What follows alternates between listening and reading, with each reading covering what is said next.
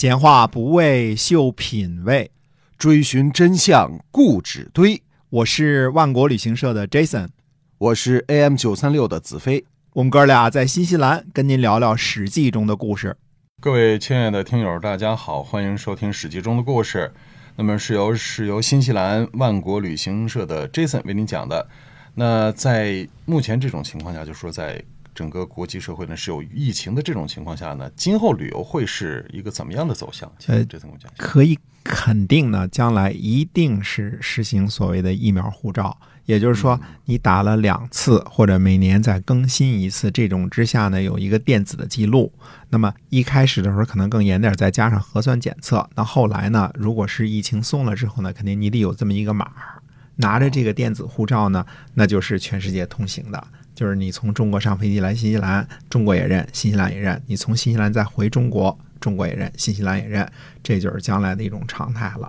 就是将来呢，哦你不只要有护照、签证，你还得有这一个类似健康码的这么一个东西，您才能进行国际旅游呢。嗯，嗯，这是肯定可以肯定的事情。对，就变成一个常态的 对的。啊。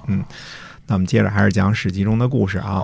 呃，无论是商鞅统一度量衡，还是秦始皇再次统一度量衡，度指的是测量长度的，嗯呃，一尺、一步、一里啊、量呢是量粮食的，商鞅方升一斗或一担。衡是用来称重量的，一担、呃一斤、一斤、呃一两，一直到锱铢必较。嗯以前呢，我们没有仔细回答的一个问题呢，是秦国的一斤呢，我们说核算呢，相当于我们今天的二百五十克，也就是半市斤啊哦，这是大约的这个这个量，这是经过铜钱什么之类的算出来的。那么上次节目结尾的时候，我们还提了一个问题：为什么古人使用容积单位称这个担呐、斗啊、升来称粮食？那我们现代人都是用秤去称呢？哎，对，这为什么呀？呃，其实当时呢，我还在想一件事：秦的这一大亩啊，相当于我们说不到今天零点七十亩，对吧？嗯产粮一十八担，如果按照小米的比重，我们说粟米啊，主要的农产品啊，一担呢就要十六公斤，那样呢，这秦国一大亩的小米产量就高达五百七十六十斤。那我查了查，今天我们这个小米的亩产量啊，大约是这个一市亩的产量是六百十斤到八百十斤。难道说古代的小米产量比现在还要高不少？哎，这个倒是有点怪啊。哎，嗯呃，这是好些天我都百思不得其解的问题。那么还有一个问题呢，我也觉得奇怪啊，就是什么呢？就是说秦国制定的这个罪犯口粮这个问题啊，每顿饭三分之一斗，一天两餐都是明明白白记载的啊哎。按照这个呃大米儿小米儿的这个比重呢，一升差不多是一百六十克，嗯对吧？呃，这也没错啊。嗯可是我总觉得呢，这个如果给秦国给劳改劳改犯每天都是一千零六十六七克的粮食，这待遇也忒好点儿了。这些问题之间难道有联系？这个呃，直到有一天我在想啊，那我先告诉你，这之间有联系啊。嗯我在想什么呢？说秦国的这个罪犯之中啊，男的叫程旦，女的叫冲，对吧？嗯我们通常连起来叫城旦冲，指男犯人、女犯人。嗯男的呢去干类似修筑城墙的活儿叫城旦，那女劳改犯做什么事儿呢？呃，看专家的解释，专家的解释说呢，说去做一些个缝补、拆洗或者其他的重活儿。嗯，这是一个很扯的这个解释啊，呃，等于没解释。可是古人定义名词的时候呢，都是有原因的。那这个“冲”的起名不会就是字面上的意思，去冲米吧？嗯，于是我就上网呢去找资料，看能否证实我的想法。那最后有什么发现吗？有的，我发现一个问题是什么呢？这个稻谷的保存时间呢很长，可以达三年。那么有记载，考古还发现呢，那么呃，这个谷子的在古代呢曾经有过保存五年的这种记录。嗯可是我们粮店卖的米，嗯、大米小米啊，保质期呢大约只有半年。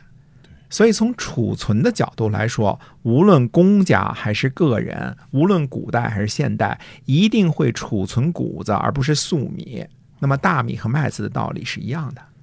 于是我恍然大悟，原来《里耶勤俭》《睡虎地勤俭》上面说的粮食，什么亩产呐、税呀、口粮啊，说的都是谷子和稻谷啊，不是小米儿和大米儿。水田说的是稻谷啊，嗯而不是大米。那么这样看来呢，第一点啊，不用用脑袋也能想得清楚，谷的比重，因为堆放的空隙大嘛，对，对吧？对然后谷壳还有比重比较小嘛，所以肯定是比米小很多嗯。谷子、麦子和稻谷比重也就是纯粮食的四分之三，一担谷呢折合重量远远不到十六公斤，也就是按照商鞅同升啊，这个一升是二百零二点毫升这么来算啊，二百零二点几几毫升，对吧？呃，那么它远不到十六公斤，也就是说呢，呃，大约是十二公斤左右。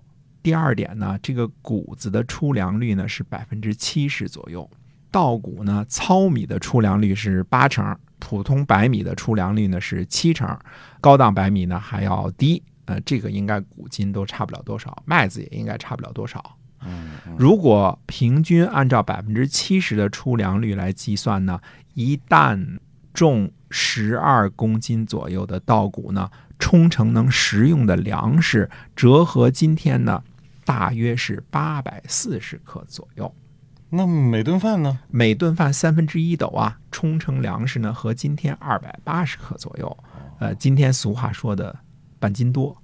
哦，半斤多。哎，如果是干重活呢，早餐半斗，也就是说呢，四百二十克，相当于我们今天说的话呢是八两多。哦，也就是说，不干重活的话呢，正常的男丁一天两两顿饭的口粮大概是和今天五百六十克的粮食。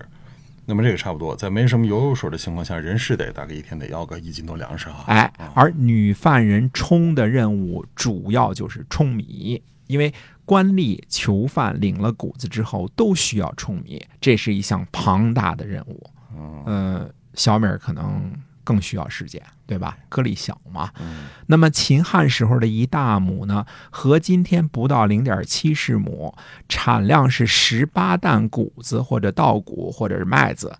如果比重按照粮食的四分之三计算，折合成今天的粮食亩产呢，大约是四百六十斤市斤左右。那么远低于今天的亩产，今天是六百到八百斤嘛，对对吧？如果哪位好心的听众朋友能告诉我正确的谷子、麦子、稻谷的这个比重呢？呃，这些数字呢还能更加清晰一些。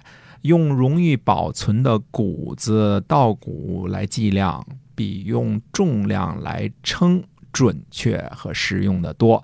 所以古代只有容积单位来计算粮食，而现代人用惯了秤，没有古老的生活常识，我之前才会误会。嗯嗯，所以我再问你一次，你这考大学数学考多少分啊？呃，差一分满分。我差点就信了。秦国公开的粮食标准呢，就是两顿饭，呃，各三分之一斗。用我们今今儿的话来说呢，就是每天一斤多粮食。秦国并没有虐待劳改犯，干重活的时候，早餐呢还给你加到半斗。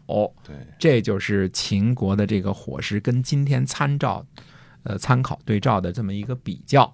那么大家也都清楚了啊，就是嗯亩产多少，上税多少，剥削的重不重，吃多少，能够存多少余粮，全都给大家说的清清楚楚了。换算成今天，这其中就是什么呢？为什么这个容积单位和重量单位，一个用来称稻谷，一个用来称斤布啊，也可能称肉啊，肉也没法用用斗嘛，对吧？对，哎，那么它两个是分得清清楚楚的。我们平常说度、量、衡这三个跟人的实际生活，古代人的实际生活是息息相关的，嗯特别特别的关联到每个人的生活的细节的。为什么要统一度量衡？就是实际生活中才特别特别重要，关系到每一个人的生存问题嗯啊。好，那么关于这个官吏呀、和这个粮食啊这些细节，到底还有一些个什么爵位官吏可以下次再说呢？就是下次我们再跟大家再说一下啊。好的，嗯，感谢大家的收听啊，也希望把我们的节目呢能够分享出去。我们是由新西兰万国旅行社的 Jason 为您讲的，我们在下期节目再会。再会。